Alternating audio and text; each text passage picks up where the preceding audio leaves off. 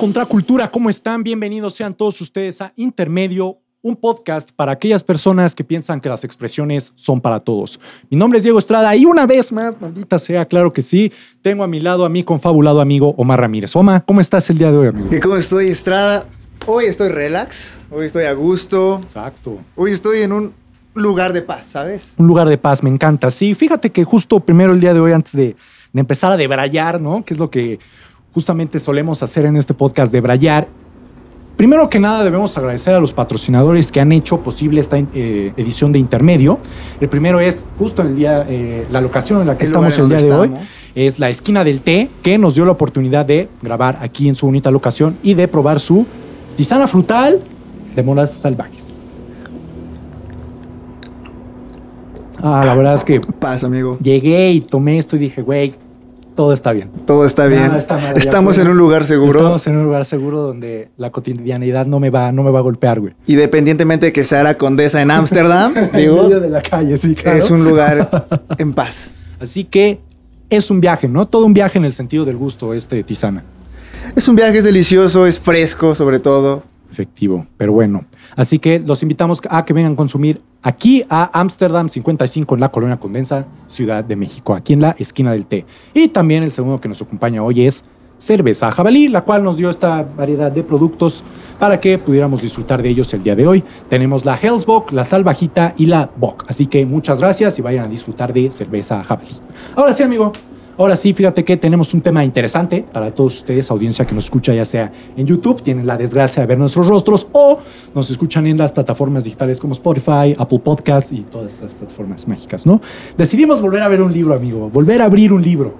Volver a interactuar con ese papel, volver a hacernos los cultos Volver una vez volver a más. hacernos los cultos, ¿no? El día de hoy tocó un libro bien interesante que se llama Musicofilia de el ya fallecido neurólogo y escritor británico Oliver Sacks. Básicamente en el libro nos explican casos neurológicos bastante curiosos, así que lo estuvimos leyendo, leímos la primera parte del libro, de eso es lo que va a tratar. Por si hay al- alguien en la audiencia que ya lo leyó, pues vamos a hablar solamente de la primera parte, ¿no? Y aquí nos muestran muchos casos neurológicos, muchas cosas interesantes, todas relacionadas a la música.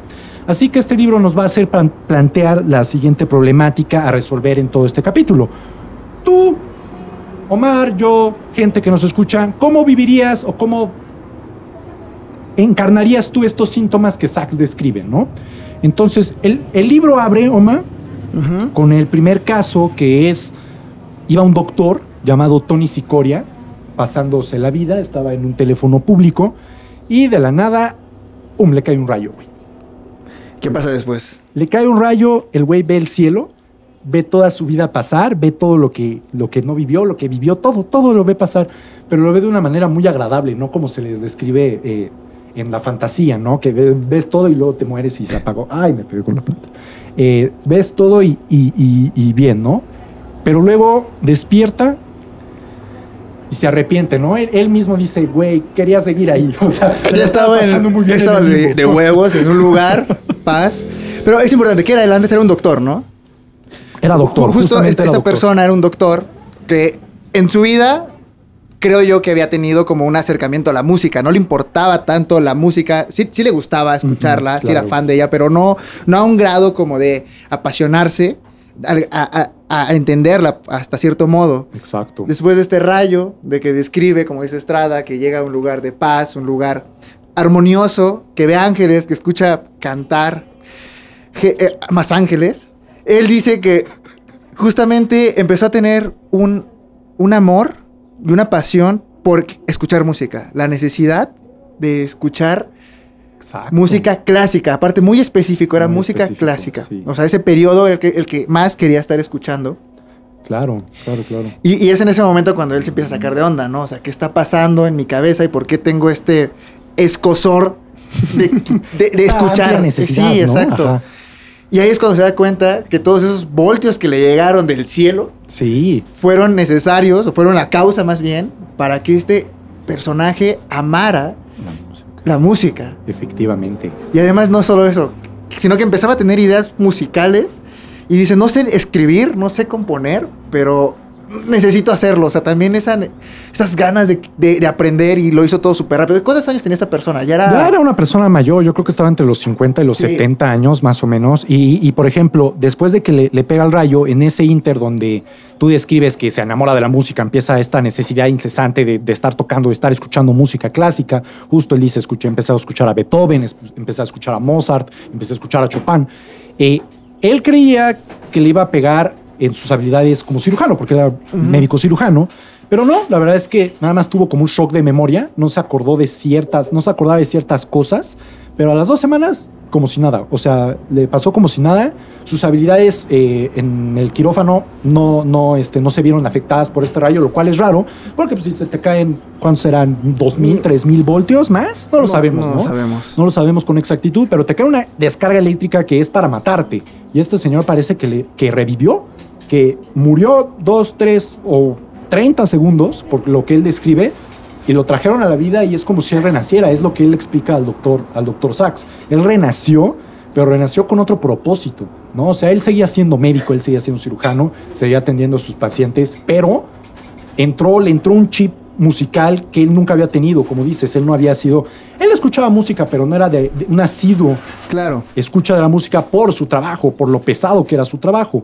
Entonces justo también describe que tuvo problemas en su relación, se termina divorciando porque su mujer era como de, Sí, ¿qué sí. te pasó? ¿Qué pedo Sí, ¿Qué no, está o sea, pasando? ¿con quién ¿Por te qué? casaste, no? Conmigo, Exacto. con la música. Está bien loco, o sea, ah, como dices, ya pasando los 50 años, que una persona tenga esa necesidad de aprender a tocar y que tenga la habilidad y la destreza de lograrlo, porque el vato lo logra Exacto. y se dedica, se dedicaba en ese entonces todavía a componer, escribir todo lo que tenía en su cabeza, más allá de ser un médico. Exacto.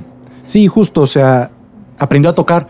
Le costó, pero era tanta la, la creatividad musical que ella tenía que aprendió a tocar e hizo un concierto. Y me acuerdo que dicen que sus- sus maestros le dijeron es que lo que vimos en ti fue súper rápido. O sea, son piezas que llevan años de estudio y tú lo hiciste en meses, ¿no? De, de tan bien que lo hacías, de tan entusiasmado que estabas y que se veía como tu cerebro conectaba con lo que estabas haciendo Sí. en el piano, ¿no? Entonces, primero que nada, Oma, para preguntarte, ¿cómo ves tú? O sea, imagínate, una vez más, eh, tomando la, la pregunta principal, ¿cómo hubieras vivido tú si hubieras sido el, el doctor Tony Sicoria? O sea, si de la nada eras un doctor, un médico cirujano eh, de prestigio que se dedica toda su vida a la medicina y eso, te cae un rayo, mueres, porque literalmente él murió, regresa de la muerte y de la nada es Chopin. Eres Chopin, güey. Así eres la reencarnación de Chopin. Primero hubiera luchado por no revivir, ¿sabes? hubiera hecho todo lo posible por no volver a ver este estúpido sol, quizá. Pero ya, ¿no? Me- lamentablemente no triunfé. Exacto, ¿no? Y me modo. toca estar en la tierra nuevamente y ahora tengo esta divinidad, este, este poder musical. ¿Qué, qué hubiera hecho yo? No lo sé, porque yo amo la música, ¿sabes? O sea, yo amo la música. Es una pregunta muy difícil.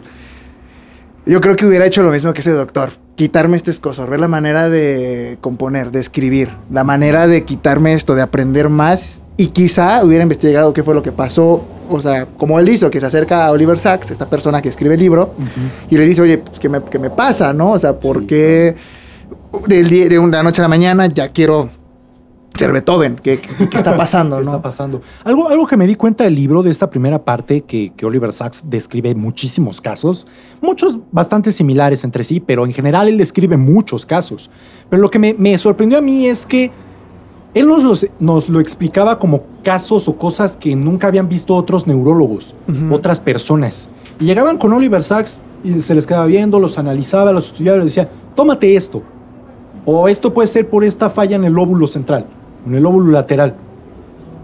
Dicho y hecho. O sea, es increíble. O sea, yo siento que no se le da como el crédito a Oli- a Oliver Sacks de lo muy buen neurólogo que era, porque entendía estos casos que a la primera instancia se veían que eran raros. O sea, eran cosas que no pasaban todo el tiempo, ¿sabes? Entonces es como también le doy mucho el crédito a Oliver de que dijo, no, pues fue por el rayo, seguramente le pasó esto en el cerebro y esto se dio y es por eso que esta parte del cerebro dijo, ¡pum! Soy músico. No sé, Estrada, está, está loco ese Oliver Sacks en ese momento. También, ¿sabes qué? Creo yo.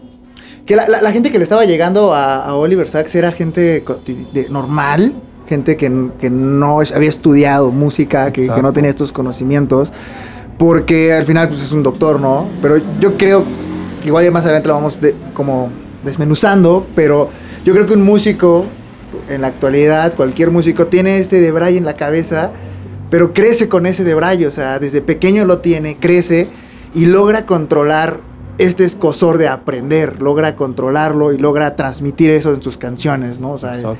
yo me imagino un Tyler the Creator con esta cosa en la cabeza desde chiquito y ahorita todo lo que hace. Exacto. Pero qué tal si esa persona hubiera querido ser un doctor, que es lo que pasó aquí, Exacto. van con Oliver Sacks. Justo aquí un ejercicio interesante es tratar de transponer, ¿no? Por ejemplo, ¿qué hubiera pasado si una persona dedicada a la, a la música y todo eso le pasa lo mismo que al doctor Tony Sicoria y cambia su vida así de que ahora quiero ser doctor? Güey, ¿No te imaginas? O sea, ¿qué hubiera Exacto, sí, exacto. No, no Eso. sabemos.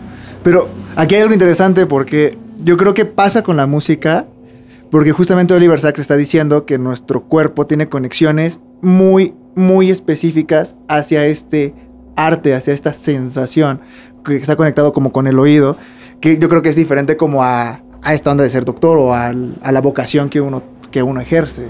Ok, sí, justo. Y vamos a, a pasar, Roma, al siguiente tema porque de este caso de Tony. Oliver Sacks nos empieza a desarrollar muchos más casos y nos explica uno, o bueno, varios en específico, pero que son un compendio de una enfermedad o un padecimiento al que él denomina epilepsia musicogénica, Mm. señores y señores. Entonces, básicamente nos enseña cómo hay gente que sufre ataques epilépticos y cuyo detonante es la música, ya sea una melodía, un leitmotiv, un ritmo, algo, ¿no? Él nos explica que hay casos muy específicos. Por ejemplo, él, nos dice, una vez tuve una paciente, una señora italiana, que cuando escuchaba canciones napolitanas, que eran canciones que ella había escuchado toda su vida y que le recordaban a su infancia y buenos momentos y todo, de la nada hubo un momento donde ella, cuando escuchaba estas canciones, era como la premonición de un ataque epiléptico, es decir, escuchaba las canciones, algo pasaba en su cabeza y empezaba la- el ataque epiléptico, que no era tan grave, porque en el libro nos explica que hay gente que terminaba convulsionándose, o sea, ataques epilépticos graves por es- escuchar una canción, ¿no? Entonces nos explica el caso de la señora que escuchaba música napolitana y también nos, explica- nos explica, por ejemplo, que no nada más con música grabada, es también en música en vivo, que estaba ella en una boda y empezaron a tocar música napolitana y dijo así de, tengo 30 segundos para echarme a correr y alejarme porque si no, va a fracasar, ¿no? Entonces, analizando un poco estos casos, hay... Este, ¿qué, qué piensas tú?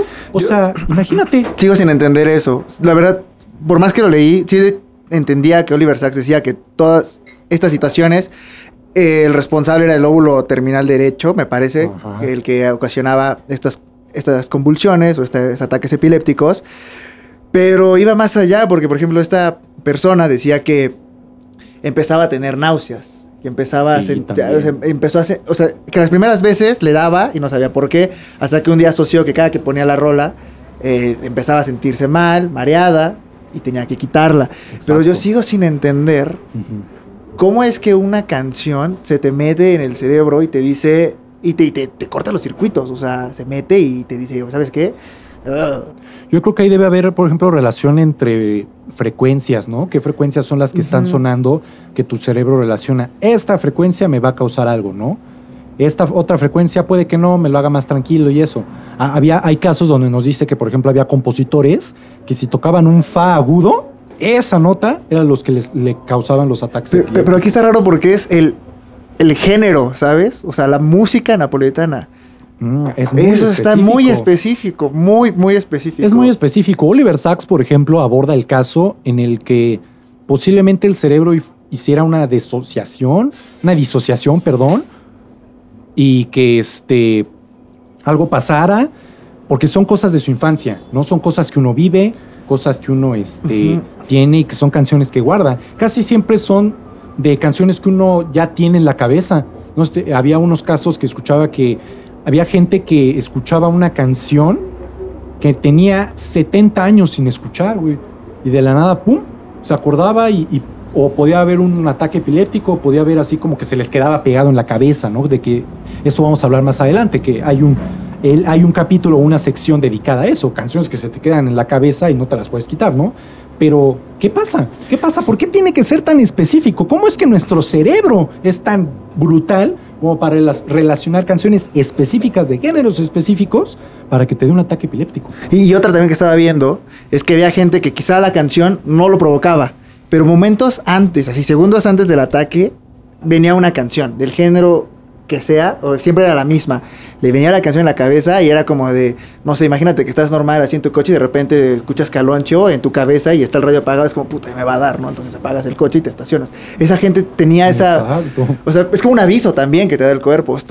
No, no logro aterrizar y, y- y- y tampoco Oliver logra, se logra aterrizar aún. Sí, no tanto, él no tanto. ¿Cómo es? ¿Qué pasa eso? O sea, ¿y por qué pasa? ¿Y, y de qué depende? Sí, más que nada lo que él nos dice es, por ejemplo, trata de relacionarlo y dice, le di este medicamento por estas dos semanas, ¿no? Y luego me escribían, me mandaban cartas y me decían, oiga, doctor, ya se me está bajando. O sea, siguen pasando, siguen ocurriendo, pero ya no con la misma violencia o ya no con la misma eh, frecuencia, ¿no? Entonces él como que trataba de ver. Luego también había casos que decían, ya han ido con otros neurólogos, ya les metieron hasta sobredosis de este, de este medicamento y todavía no se les puede quitar, ¿no? Entonces hay que abordarlo de otra forma. Oliver Sacks es lo que hace, aborda y explica cómo con ese medicamento eh, a sus pacientes pues, se van mejorando, pero no tiene la explicación así súper clara, súper definida de qué es lo que realmente les pasa a estas personas. No, no la tiene. Y no sé si algún día vaya a pasar o llegar. De hecho, en, en ese capítulo pues, termina así, como, como dices. Es al, al final lo que más se acerca a la realidad es que lo asocian en un momento de su pasado. En Exacto. un momento de que vivieron antes, que es que les da un mal recuerdo o un buen recuerdo, o un recuerdo tan impactante que hace que su cabeza pierda el control. Exacto, o sea, que, que Que se vaya. que es, que Eso se es algo que a mí sí me marca y es como, no sé. no, no sabrías No qué- sabría. qué onda. Porque justamente había igual un crítico que, Justo, justo, justo, sí, sí. que él, él era un crítico de, de música, a eso se dedicaba, a escuchar y escribía como esto está bien, está mal, bla, bla, bla. Era su vida, él vivía de eso. Y un día empezó a, a, a tener esos ataques con la música, al grado que, que ya no podía seguir escuchando música. Ahí su chamba se acabó. Sí, Su eso está bien vida, loco. Eso está bien loco. Sí, es cierto. Es como si eres doctor y de repente te da náuseas la sangre. ¿Sabes? Así lo veo yo. Es como, ¿qué está Sí, pasando? algo así de feo. años y años de ver sangre, años y años de escuchar música. Y de la noche a la mañana es como, no. Sí. Justo, justo aquí el, el caso que habla Oma es, es un tema que traemos, que es cuando te quitan tu motor de vida, ¿no? O sea, este crítico es un crítico que creo que era del siglo XVIII, XIX, no me acuerdo. Se llamaba Nikonov, se apellidaba Nikonov, era un crítico de música que sufre, va toda su vida a conciertos, él es crítico, él escucha, él, va toda su vida a óperas, a este tipo de lugares. Y de la nada, empezar a escuchar música, antes era un, un- un específico tipo de música, me acuerdo, porque escuchó una ópera de cierto compositor específico, que a partir de eso fue cuando le empezaron a dar sus convulsiones. A él era uno de los casos que sí le daba fuerte, le daban convulsiones, ¿no? Entonces, empieza leve y él dice, bueno, pues ya no iré a las, a las óperas de este compositor. Pero va desarrollándose y va, va sin atendérselo, obviamente, por la época y todo eso. Va pasándolo y, lo va dejando crecer, que hay un momento en donde él ya no puede escuchar música de ningún tipo, ni de jilgueros, ni de nada, ni música popular del momento, ni ópera, nada, nada, nada. A tal grado que si escuchaba música se tenía que tapar los, los oídos y tenía que salir corriendo, amigos. Entonces, le quitaron su motor de vida, le quitaron básicamente su pasión, su vocación, porque él se dedicaba a escuchar música y de la nada tu cerebro te dice ya no puedes. O sea, y ni siquiera es algo que puedas entender o puedas corregir. No, simplemente ya no puedes. Ya puedes. Entonces, yo les pregunto a ustedes, eh, gente que nos está escuchando, y también a Oma, ¿qué, qué, qué pasaría o cómo tú vivirías esta situación en donde de la nada, de golpe, te quitan tu motor de vida, te quitan tu vocación, te quitan lo, lo que tú haces, a lo que tú te has dedicado toda tu vida y te has especializado, solo por algo de tu propio cerebro que no entiendes y que probablemente en esa época la gente tampoco entendía? Yo creo que es un, un futuro muy, muy gris. O sea, es- me, me quitaría la vida quizás. O sea, es algo que amo, es algo ser. que me dedico. No sé hacer otra cosa. No sé, no, no sé, no sé armar quizá muebles en esa época. No sé qué trabajos como podrían estar ahí pro, pero de músico, como yo músico, yo, yo me quito la vida. Quizá no, no, no sé qué hacer.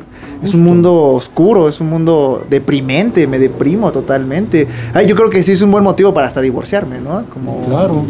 Puede ser, puede ser, pero por ejemplo, esa respuesta te la puede responder, valga la redundancia, y de manera muy fácil, Ludwig van Beethoven. Él dejó de escuchar, ¿te acuerdas? Él Sí. deja de escuchar, pierde, la, pierde este, la habilidad de escuchar, él se queda sordo completamente. Y sus obras más importantes, o al menos la, la más grande, la más reconocida, que es la novena sinfonía, él la compone básicamente sin saber qué estaba tocando, ¿no? Pero que lo que importa es que Beethoven tenía la imaginación. O sea, él podía escuchar la es música en su, en su imaginación, ¿no? Y, y esta persona no. O No, sea, tenía no, que no, bloquear. Imagínate también eso, bloquear tu- tus pensamientos para no escuchar en tu cabeza notas. Y Beethoven sí podía. O sea, el caso de Beethoven era, no escucho, pero recuerdo cómo suenan en mi cabeza. Y está esta imaginación musical que también nos habla Oliver Sacks. Exacto, justo. Es, es increíble, ¿no? Lo que Sí. le pasó a Nico, ¿no? Es uno de, del- es yo creo que el caso más grave que Sachs nos presenta de, de epilepsia musicogénica, ¿no? Hay muchos que son muy leves, hay muchos que son de que hay gente, compositores, ah, me acuerdo que había uno de un maestro de música que ya sabía el cue, o sea, que le iba a detonar el, el ataque epiléptico y ya sabía cómo controlarlo. Porque como estaba tocando, trataba de tocar lo mismo que estaba escuchando en su cabeza, que es lo que le estaba generando el ataque. Entonces disimulaba muy bien que Órale. estaba pasando este problema. Ese es uno. Había otros que de plano decían, ya, por favor, ya, ya no puedo. O eran convulsiones muy fuertes. Entonces, lo padre de este libro, amigos, de Oliver Sacks, es que nos muestra muchas variantes, muchas matices del mismo, del mismo problema de la epilepsia musicogénica. Nos, nos dice cómo puede ir desde lo más leve, lo más controlable, hasta lo más fuerte, de que terminas como Nico Nob, dejando de escuchar música y teniéndote que ir de todos lados donde haya música, ¿no? Eso está, Sí, está- está brutal. Está brutal, está. También, amigos, para pasar a otro tema, está este de los gusanos cerebrales, que es algo que yo creo que todos ustedes sí se pueden como que relacionar más, sí, lo puede, sí se pueden identificar más, pueden sentir un poco más de empatía, ¿no? Suena música dentro de mi cabeza una y otra y otra vez y no tiene fin, ¿no? Pasa, yo creo que nos pasa a todos, todo el tiempo, ¿no? Realmente que se nos queda pegada una canción durante mucho tiempo, dos semanas y ya como la tercera semana se te va bajando, se te va bajando hasta que llega otra canción y se te pega y se te pega y se te queda ahí pegada y, ahí, y ahí sigue la otra canción, ¿no? Entonces se van sustituyendo estos gusanitos y Oliver Sacks nos explica que la base de- del jingle, que para los que no, no sepan qué es un jingle, pues son estas maravillosas canciones que se escuchan en comerciales como la de Atún Dolores, como la de, ah, no sé cuál otra.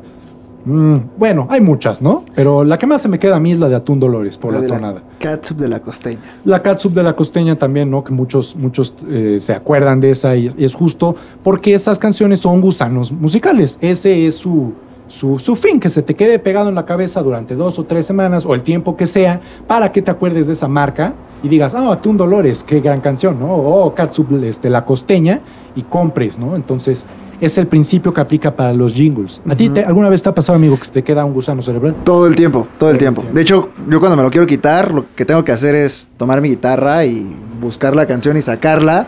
Y no sé, es como una forma de sacarla hasta de mi cuerpo. Es como, "Ah, ya la toqué, ya se me quita. Exacto. Es mi única forma, no sé tú, ¿cómo qué haces? Ok, pues yo trato de escucharla mucho tiempo hasta que me cansa, ¿sabes? También puede aplicar, o sea, la escuchas, la escuchas mucho tiempo hasta que te cansa y dices, ya tu cerebro también dice, ya basta. ¿no? Pero ve, aquí está padre porque nosotros sabemos cómo quitarlo. Exacto. Pero había casos aquí que decían que llevaban 40 años con la misma canción en su cabeza, día tras noche. ¿Qué haces ahí? O sea, no, Sí, y eran casos que eran, por ejemplo, te la, la imaginabas las tonadas, ¿no? Porque hay casos más graves de los cuales vamos a hablar a, a- a- Ujú. a continuación, pero eran casos que se les quedaba la, la tonada por mucho tiempo. Había casos que, por ejemplo, nos decía, es que me acordé de una canción que no escuché desde hace 60 años, eran cantos de la Primera Guerra Mundial, ¿no? O eran cantos de la Segunda Guerra Mundial y entonces este, había uno de, de un paciente que era judío, me acuerdo, y que de la nada estaba así sentado en su casa viendo la vida pasar y su cerebro, ¡pum!, se acordó de una canción que era de una banda de nazis. Los nazis Ah, iban sí, cantando esa canción eh, por las calles de los territorios que habían conquistado justo para indicar que estaban buscando o persiguiendo más bien gente judía, ¿no? Y- y esa persona era judía y se sentía súper mal Claro. porque la estaba recordando todos los días. Todos los días estaba recordando esa canción que justo le traía ese mal momento. Está ese caso y como les digo, el libro presenta muchos matices. Entonces también está el caso en donde había una señora que recordó canciones que no escuchaban 70 años de la Primera Guerra, pero era como para aminorar lo que estaba pasando a su alrededor. Entonces, que le trajo mucha alegría y que la verdad, pues qué bueno que se había acordado de esas canciones, que no entendía y tampoco realmente Oliver Sacks, él nos trata de dar una explicación, pero tampoco es como que entendiera al 100% el por qué de la nada la memoria musical era tan fuerte que te acordabas de canciones que tenía décadas, tenías décadas sin escuchar, ¿no? Entonces, eso, eso se me hace a mí súper loco. Lo único que se me viene a la mente es, este, es algo estúpido. Es esta película de Intensamente, cuando están como en el. donde están los recuerdos y están esas personitas de aquí está el recuerdo de esta canción y te la mandan de manera random. Porque pues no hay forma de explicar esos tipo de gusanos musicales. Simplemente es. Es algo que te llega. No sé.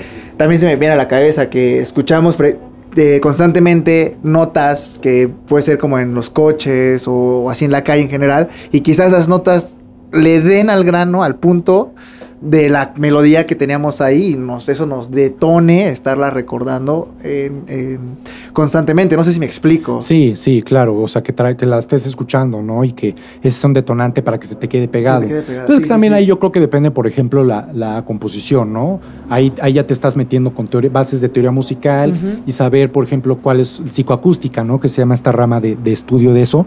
Saber qué notas son las que amarran, qué tipo de leitmotiv son los que más se pegan. Y eso, pues, para explicar justo esto, ¿no? Entonces hay que darle crédito a los compositores de todos estos gusanos musicales porque están haciendo su trabajo y, lo están haciendo bastante bien. Bastante bien. Entonces ahí está, ahí está el asunto, ¿no? Y algo que también te quería comentar, ¿no? Justo ya llevamos hablando de cuando te quitan tu motor de vida, de estos gusanos, de la epilepsia. Algo que a mí me, me, fascina y a Oliver Sacks también le fascina de, los casos que se le presentan es que, por ejemplo, si hay 10 casos, pon tú que hay, hay 10 casos, ¿no? Que sabemos que no, hay muchísimos. De estos 10 casos, a lo mucho dos son de personas menores de 50 años. Menores de 50 menores, años. O sea, a los jóvenes realmente no les, pasa.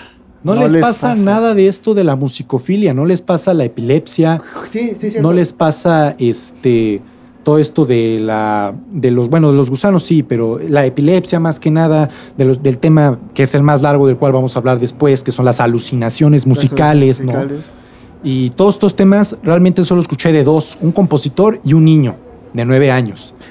¿El del niño de nueve años cuál era? Era un niño que se le pegaba una canción en una alucinación musical de tal manera que, le gritaba a sus papás, por favor, apaguen la radio. Y era como, güey, la radio no está prendida, no hay nada prendido. No hay nada, sí, sí, sí. ahí fue cuando sus papás llevaron al niño y ya trataron como de ver qué pasó. Y Oliver Sacks sí los ayuda, les da medicamento, y ya el niño la pasa un poco mejor. Pero me acuerdo que el caso del niño fue el que peor le pegó. O sea, era un caso que me acuerdo que bien ahí cito al libro, decía, mi hijo por fin paró la música en la cabeza de mi hijo por 15 segundos. Y fueron los mejores 15 segundos de la vida de mi hijo porque por fin dejó de escuchar esa canción. Es que imagínate qué paz, o sea... Claro. o sea, ni siquiera puedo imaginar cómo es estar con esa cosa todo el tiempo.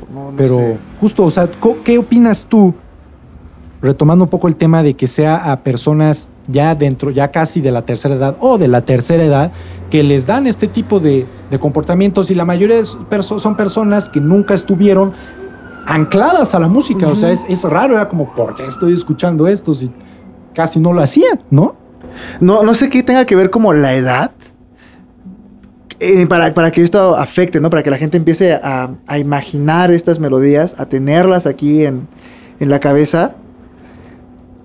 Y lo que yo siento, lo que sí puedo como asegurar, es que la, gente que llega no son músicos, repito, es porque los músicos ya estamos acostumbrados a este tipo de imaginación, o sea, estamos acostumbrados a constantemente estar pensando canciones, tenerlas en la cabeza y es normal, o sea, yo luego voy caminando y estoy taradeando cosas que sé que no existen y las puedo escuchar muy presentes, pero para mí es normal. Y cuando leo esto, que hay gente que se asusta, es como... ¿Qué onda? ¿Qué onda? Es como, vato, este, cálmate, o sea, es normal, Eso es algo de...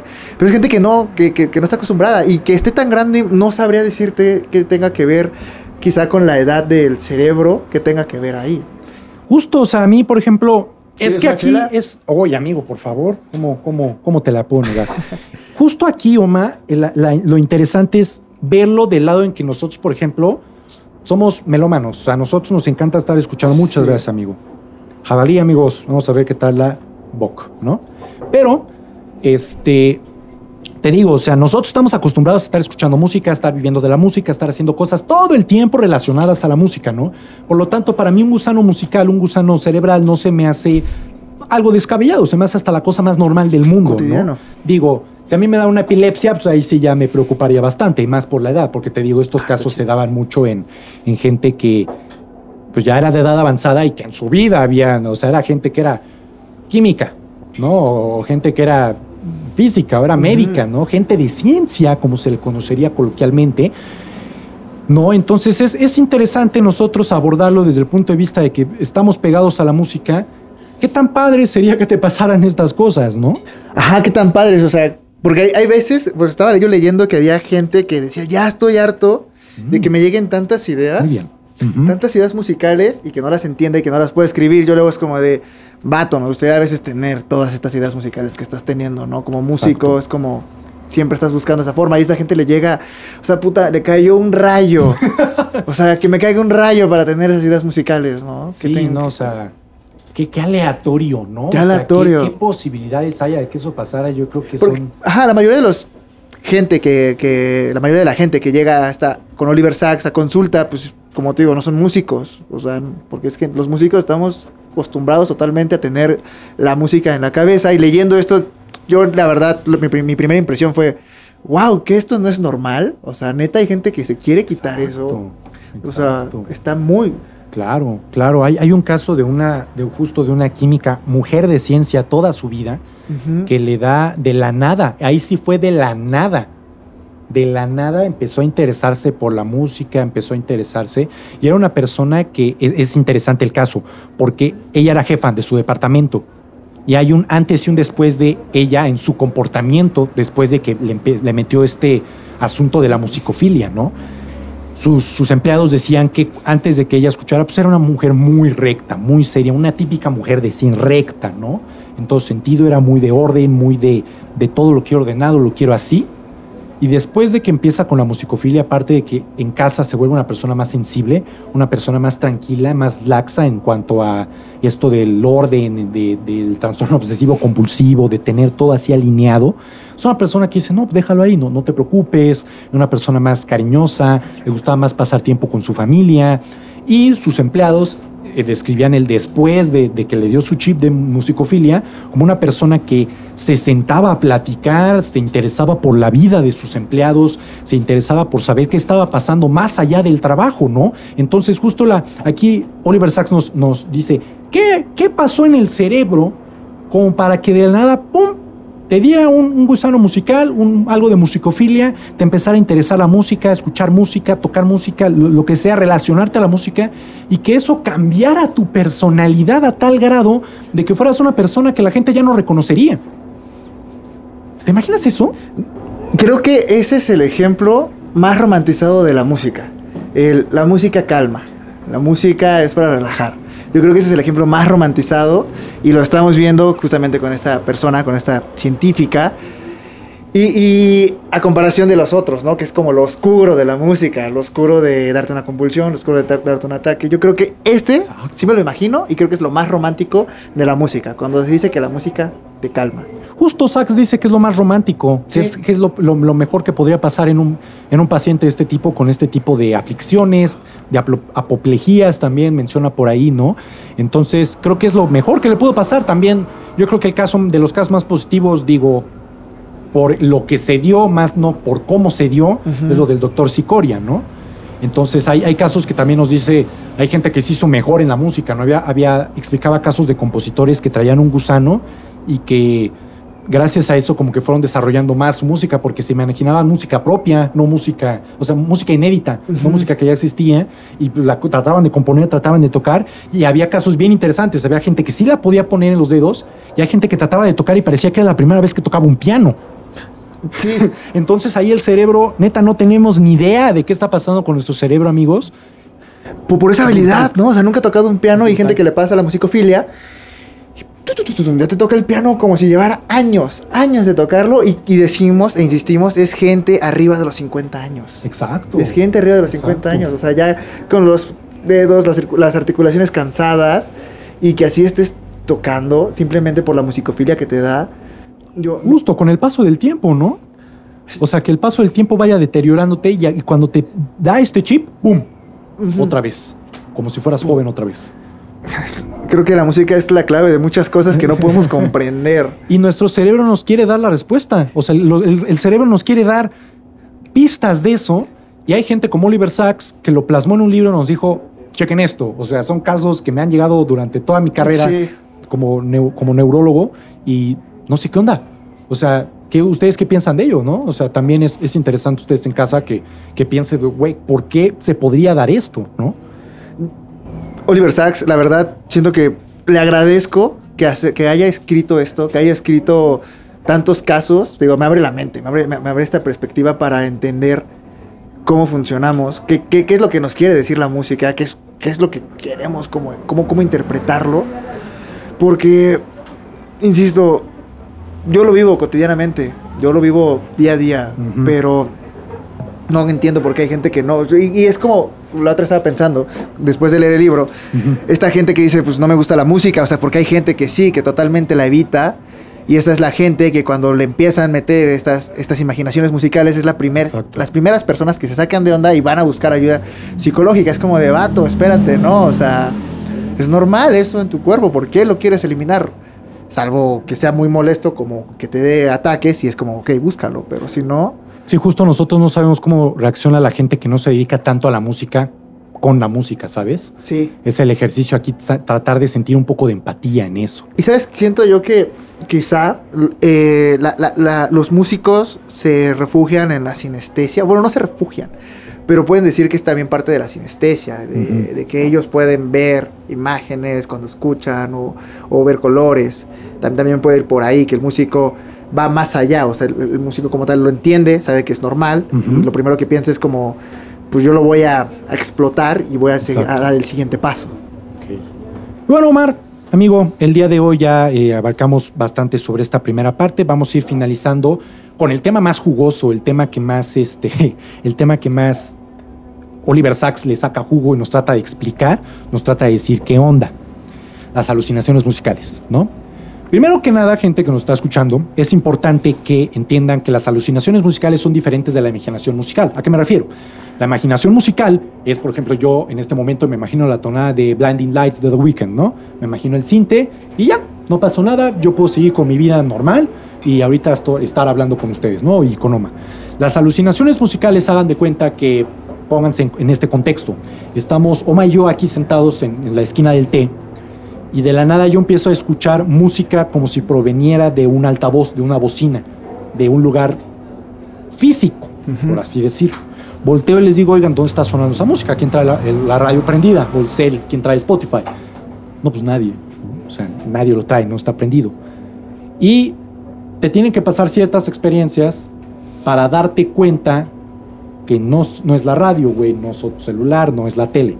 Es tu cabeza la que está haciendo que estas rolas, estas canciones se escuchen a nivel de bocina, güey. Y no solo que las escuches, sino que las sientas, ¿sabes? Sí. Esa alucinación es justamente eso. La imaginación se podría decir que es como escuchar el altavoz de tu cerebro. Porque es como ya lo conoces, ya sabes cómo suena tu cerebro, ya sabes cómo suena tu imaginación, más bien. Exacto. Y la alucinación, como dices tú, es la parte física, es, es esta loquera. Pero eso, para que veas, creo que a mí nunca me ha pasado. Nunca he sentido Yo tampoco. que, que- que estoy así normal aquí en la esquina del té y bien, bien relax, bien cool y de repente tengo un suro tuneado echándome aquí reggaetón, ¿no? Nunca me ha Nunca pasado. Nunca me ha pasado. Imagínate lo terrible que te, que te pasara una alucinación musical con reggaetón. Pero no reggaetón así que tú digas el, el fresón de hoy en día que es más consumible. No, reggaetón del ñero. ¿Te imaginas tú lo horrible? Porque, por ejemplo, Oliver No. Sacks. No, te- no, no, claro que no. Yo no me lo quisiera imaginar tampoco. Pero imagínate, Oliver Sacks nos explica que la, hay una variedad de casos, ¿no? Y son canciones hasta específicas en cierto momento. Van. Pues el libro es algo antiguo y Sí. muestra casos antiguos. O sea, yo puedo asegurar que el libro está escrito en el siglo XX, ¿no? Fue escrito en el siglo XX. Y muestra casos antiguos de gente que en los 60s, en los 70s también escuchaban estas canciones. Había gente que llevaba 20 años escuchando esa canción a todo volumen, ¿no? Había gente que toda su vida lo había escuchado, había gente que es como temporal, la canción es un trigger, ¿no? Es un, es un gatillo que se activa. Cuando escuchas esa canción se te va a quedar pegada todo el tiempo, ¿no? Entonces nos muestra muchos matices otra vez, pero lo, lo interesante es que son canciones a veces de música clásica o de, ¿cómo se llama? Country, rockabilly, Sí. géneros antiguos, ¿no? Debido a la música y a la, y a la época, ¿no? Entonces eran géneros muy específicos, no eran así como que la gran variedad, tampoco eran géneros específicos, la mayoría eran música clásica, ¿no? Entonces imagínate qué onda. Tú vas por la calle y escuchas una canción y te empiezas a dar cuenta que no, es- o sea, ya no estás en la calle, ya llegaste a tu casa y la sigues escuchando. ¿Qué onda? ¿Qué harías? ¿Qué haría? A ver. Yo creo que esa pregunta te la respondería así fácil. Voy. Primero pienso que es mi, mi cabeza loca, que lo estoy imaginando, que, o que está ahí por ahí. Pero yo creo que ya después de abrir la puerta, cerrar, y que, se- que llegue como este vacío de la casa, que ya no se escuche la casa, Exacto. yo, yo ahí lo primero que hago es como.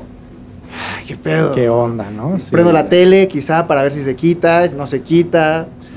Eh, toco algo y es como, sigue ahí. Y yo digo, ahí, yo ya levanto el teléfono y digo, oye, amigo Oliver, ¿qué está pasando? ¿no? ¿Qué pasa? ¿Qué me está pasando? Yo haría eso, ya buscar ayuda. porque- Fíjate, Oma, que hay mucha gente que de hecho Oliver nos lo explica en el libro. Hay gente que hizo lo mismo que tú y hay gente que se les quitaba la, la alucinación musical haciendo lo que tú harías, prendiendo la tele, leyendo un libro, concentrándose en otra cosa, distrayéndose.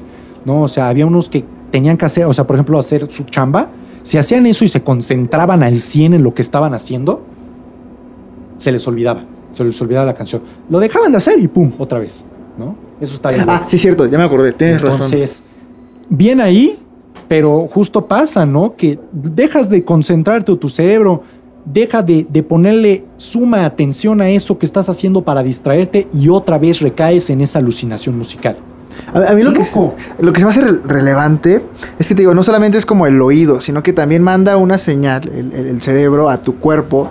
Porque tú, tú escuchas, habla- hablando del, del surutuneado, tú escuchas los graves y cómo pegan en tu pecho.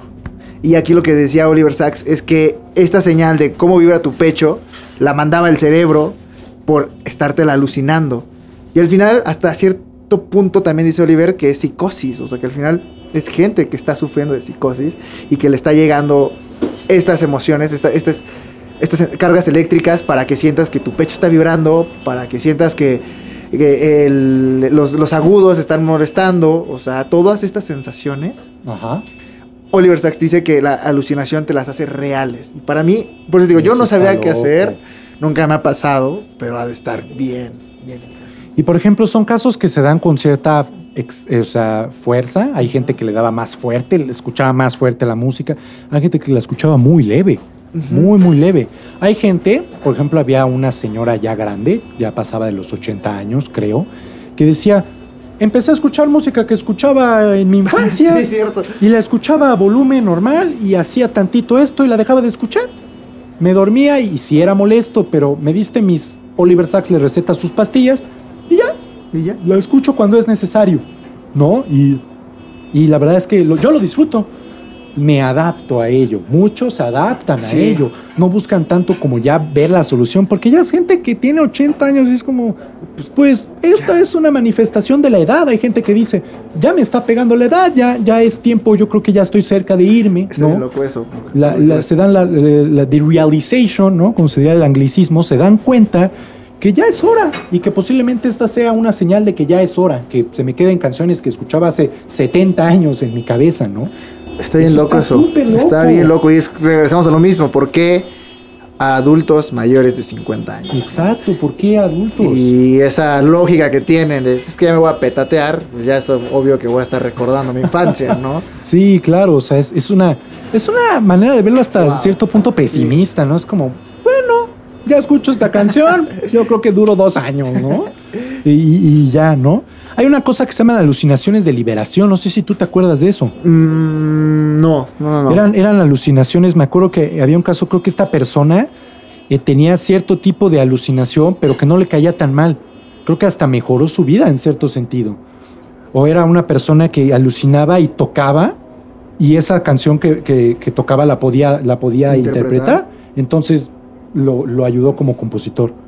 Eso, eso Algo está- así. eso es como el lado romántico igual y bonito de Justo la hay lados románticos, de hecho. de la psicosis. el lado no romántico y ese lado que, que estábamos hablando hace rato y ahora sí en el tema de alucinaciones musicales es este niño de nueve años que escuchaba la música a un volumen fuerte, él sí la escuchaba fuerte, es que es a tal grado de que gritaba, por, de imploraba por ayuda a sus padres de por favor ayúdenme a quitar lo que está sonando en mi cabeza, ya no la aguanto, es todo el día. ¿Y qué canción era? ¿Recuerdas? Era una canción creo que de niños, era una canción infantil. No, es que lo más imagínate. interesante. Una Sí. infantil. Pues igual que qué baga- bagaje musical tenía en ese entonces el niño, ¿no? Exacto, justo. Y, y- y- y lo trataron de recetar, lo trataron de, de ver qué onda y no podían. Y el doctor Oliver Sacks le dijo, me consume esto. Y fue cuando te digo que le manda la carta a su mamá de por 15 segundos se detuvo la música. Y mi hijo no había sido tan feliz en toda su vida como en esos 15, segundos. Y nos lo deja ahí porque ya no nos, ya no nos explica qué tanto fue la, la medicina avanzando. Pero al menos en lo que yo vi y en todos los casos que nos presenta, salvo por ejemplo el de Nikonov y uno que otro, este caso de, del único niño, del único joven realmente al que se le presenta ya sea algo de musicofilia o alguna epilepsia o alguna al- alucinación, es el caso más feo. Sí. Porque es el, el que peor la pasa. El niño sí, de verdad, es el que peor la pasa. Y a esa edad que no entiendes nada, a esa edad que no has experimentado mucho, yo creo que mm, no sabe igual, o sea, te digo, insisto, es un tema que sí es para que lo lean, para que investiguen, porque es muy difícil dar una respuesta concreta del por qué pasa o algo por el estilo. Creo que aquí lo único que me queda a mí es interpretar que si al niño le, le sucedió eso, es ya por cosas neuronales que tenía en su cabeza, en el lóbulo frontal, como lo ha estado manejando Oliver Sacks todo este tiempo. ¿Qué significa eso? No tengo ni la más remota idea. No, no soy neurólogo, amigos, pero sí nos dice que el, el lóbulo frontal es la parte que desarrolla como la memoria, la, eh, la capacidad de memoria. O sea, mucho se relaciona a la memoria. ¿no? Pero justo es el lóbulo frontal, ¿no? Problemas del lóbulo frontal. Hay muchos casos que se dan porque la- el paciente se golpeó de niño, de adolescente. O Le el- cayó un rayo. Le cayó un rayo, ¿no? Lo más casual del mundo. Pero hay casos que de verdad es de la nada, que escuchó una tonada y ¡pum! Una alucinación. O la epilepsia, ¿no? Algo ahí de esa frecuencia con la frecuencia de la misma persona. Exacto. Entonces, el, el- el libro es muy interesante, amigos. Nosotros les hemos dado una pequeña, realmente una muy Muy pequeña breve. probada de lo que es este libro, Musicofilia de Oliver Sacks. Es un libro profundísimo. Es un libro que se lo recomienda a músicos. Es un libro que, para que entiendan y se enamoren, yo creo que un poquito más de la música, pero también vean que hay gente cuya, cuya visión o manera de vivir la música no es igual a la de un músico, ¿no? Es ese amor. Hay gente que llegó a odiar la música. Hay un caso en específico, me acuerdo, de un señor, perdón, es muy raro el caso, porque él decía, yo con mi esposa escucho música tonal. Yo escucho Schoenberg, yo escucho música así bien rara, experimental del siglo XX. Y estoy muy enojado porque la alucinación musical que me da es música pop. Sí, y es sí, como, yo no quiero escuchar música pop, yo quiero escuchar disonancias. Está, y él, él estaba molesto. Hay un caso que es al revés. Una persona que toda su vida estaba eh, acostumbrado a escuchar música rock, rockabilly, jazz, ¿no? Que imagínense qué, qué tan, qué tan duro está el libro que el jazz es música popular, ¿no? Y este. Y dice, y en mis alucinaciones yo escuchaba música tonal, música que no tenía sentido para mí, o sea, no era música que yo alguna vez había escuchado. Y digo, no me desagrada, pero es hasta cierto punto molesto porque estoy acostumbrado a la música tonal.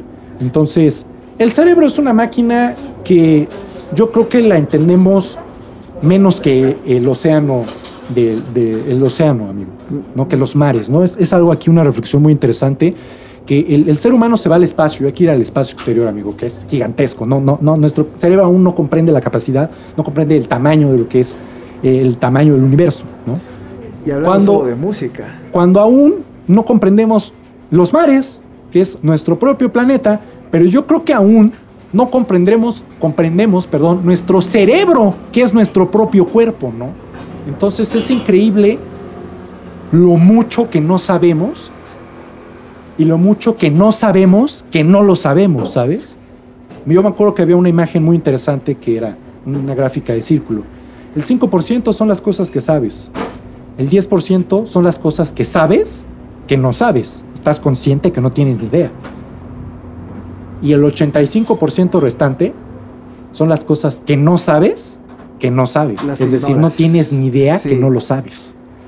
Creo yo que este libro te hace reflexionar en ese sentido de que no tenemos ni idea de cómo funciona nuestro cerebro y de lo que podemos esperar. Y como dices, yo creo que los músicos son las personas que tienen que leerlo. Bueno, yo sí lo recomendaría a ellos, músicos, porque te abre, te abre la mente a comprender y empatizar más con las personas. Exacto. Yo si cerrar aquí, como concluyendo, sería eso.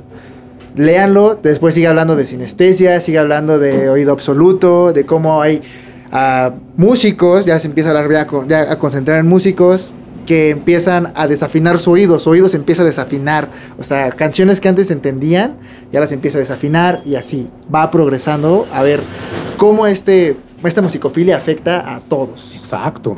Yo concluiría con eso, lo recomendaría totalmente. Yo también se los recomiendo, amigos, junto con mi amigo Mar, les recomiendo este libro, ya que es un, es un libro que, que te da de qué pensar, ¿no? Te da, te pone a pensar, ¿qué conozco yo de mi cerebro? Que es a final de cuentas el órgano más importante de nuestro cuerpo, ¿no? ¿Qué, qué conozco yo de, de esa máquina, de esa computadora tan brutal que tenemos todos en nuestra, aquí.